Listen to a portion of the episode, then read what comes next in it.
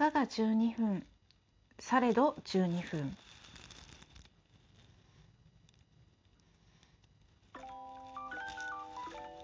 こんにちはニコです。時刻は今13時22分を回りました。日付は2023年9月の3日日曜日ですね。いかがお過ごしでしょうか？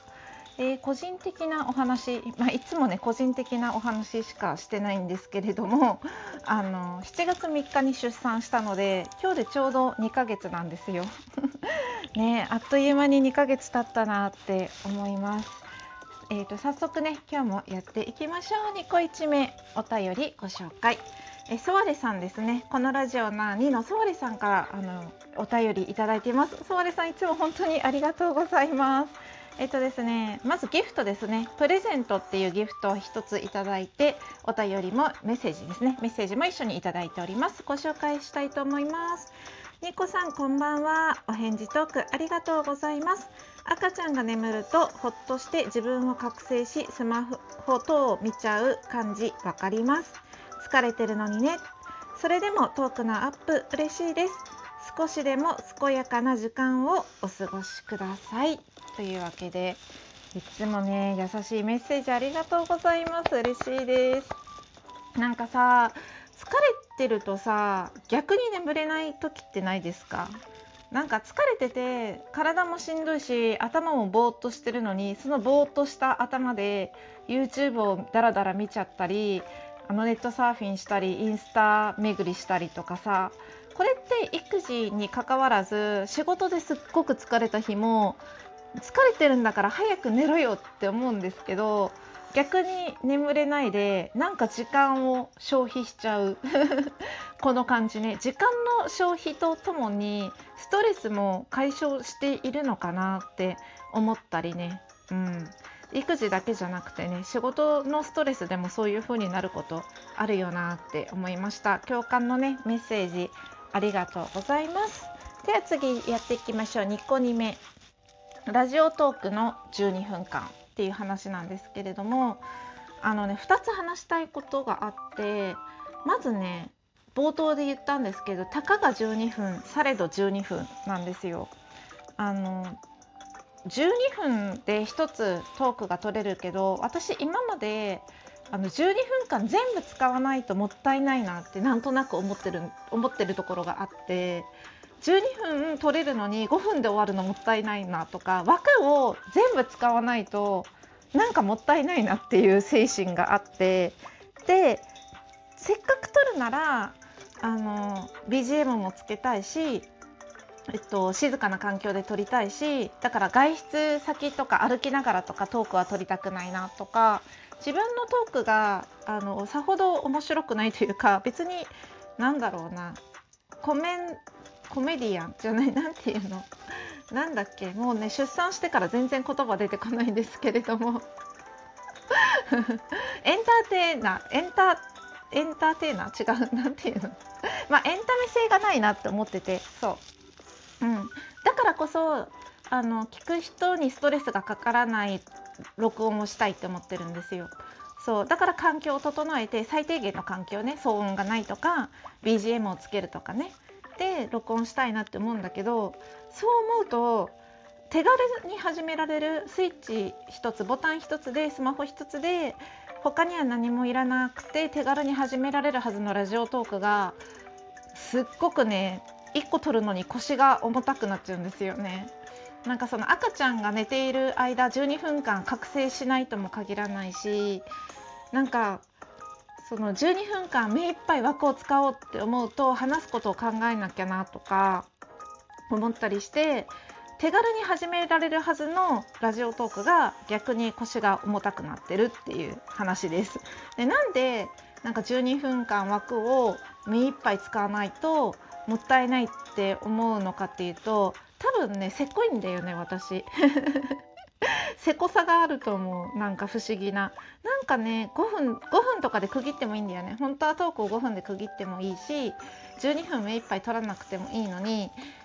なんか使い切りたいな。この枠を全て私は使い切ってやるぞみたいな気持ちになってしまいます。共感できる方いらっしゃいますでしょうか。で、えーと、腰がね重くなっちゃうって話はさっきしたんだけどそうなるとねトークがさ取れなくなっちゃってあの更新頻度が減るじゃん。で更新頻度が減ると聞く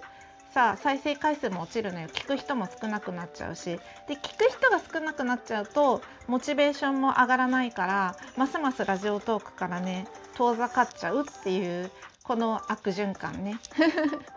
私が好きなトーカーさんであの梅塩さんって方がいらっしゃるんですけれど公式トーカーさんで「油売ってこ」っていう番組をされてるので、まあ、皆さんあのご存知な方が多いと思うんですけれどもこの方ですね2018年にラジオトークを始めてからほぼ毎日更新されてて、うん、あのお話もね日常に特化したお話なのにすごく面白いんですよ。でその方が、えーと、トークかライブかの中でおっしゃってた言葉でその毎日トークを取ることでその10回のうち1回は自分が満足できるトークが取れるみたいなね。そのための9回を取ってるような気がするっていうお話があってあーってなるほどなって思ったんですよね。要は質より量ってことですよね。あの質を高くしたかったら量をこなせってことだと思うんですよ。で私の場合質を高めたいっていうほどのことではないけどそのさっき言った最低限の環境を整えたい騒音がないとかね BGM を流すとかねそういうのを質を高めるための環境を整えるために量が減ってしまってるんですよね。なんか元も子もないなと思って だからそのラジオトークはもともと手軽に撮れるっていうのが大きなメリットメリットなのにそのメリットを自分は自分で潰してしまってるなって思って。だからこれからは好きあらばラジオトークを撮りたいなって思います。あの仕事中はさ撮れないじゃないですか。どんなに頑張っても。でも今は育休中でまあ、撮ろうと思ったらね撮れる瞬間ってあるんですよ。ちょこちょこね。だから12分にこだわらないであの中途半端でもいいし雑音があってもいいからあの量をね増やしていきたいなって思う今日この頃です。では次やっていきましょう。2個2目。えっとですね里帰り出産してからねまあ育児をしてるんですけどなんか育児ってあの工場のライン作業に似てるなって思うところがちょっとあってあのまだねあの生後2ヶ月とかなのであの生まれた瞬間からやることって決まっててあのミルク授乳したりミルクあげたりでゲップさせて寝かしつけさせておむつを替える。その繰り返しなんですよ。でまあおむつ替えて、ね、ミルク飲んで寝たらまたお腹が空いたら赤ちゃん起きたりするのでおむつ替えて ミルクあげて寝かしつけてみたいな。たまあお風呂に入れたりとかはありますよ途中でね。でも本当にサイクルが決まっててなんか単純単純作業だなって思うことが多くてあこれって何かに似てるなって思った時に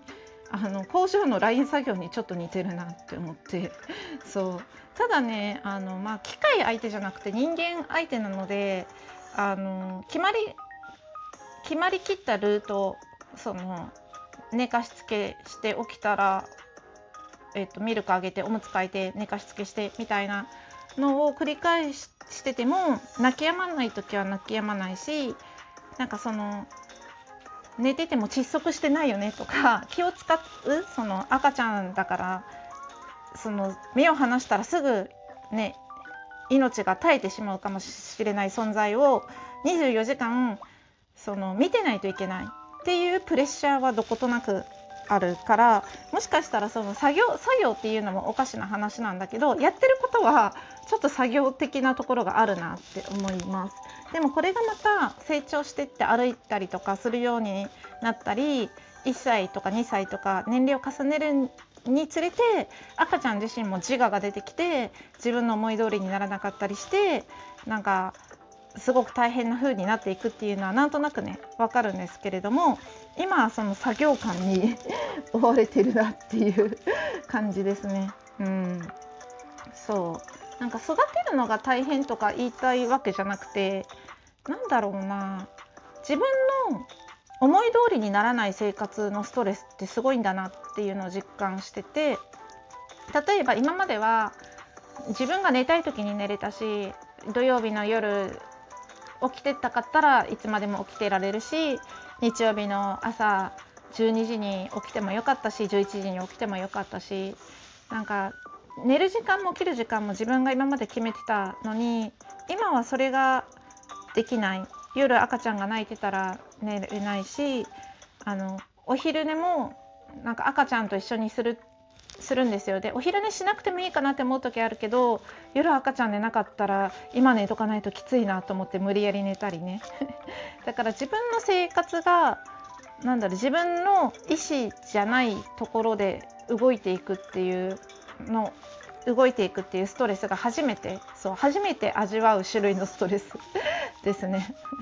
そんなストレスを感じて生きてます、うん、仕事はね仕事でまた別のストレスだなって思ってどっちが大変とかじゃなくてなんだろうどっちも味わってる。なていうの仕事のストレスはさ今まで散々味わってるし。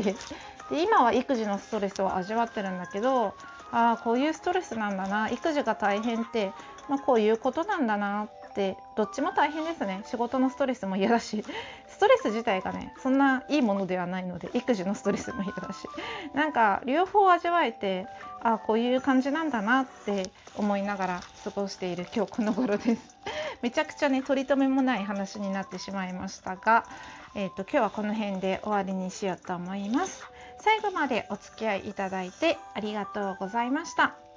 明日も皆様にとって良い一日でありますように。ニコでした。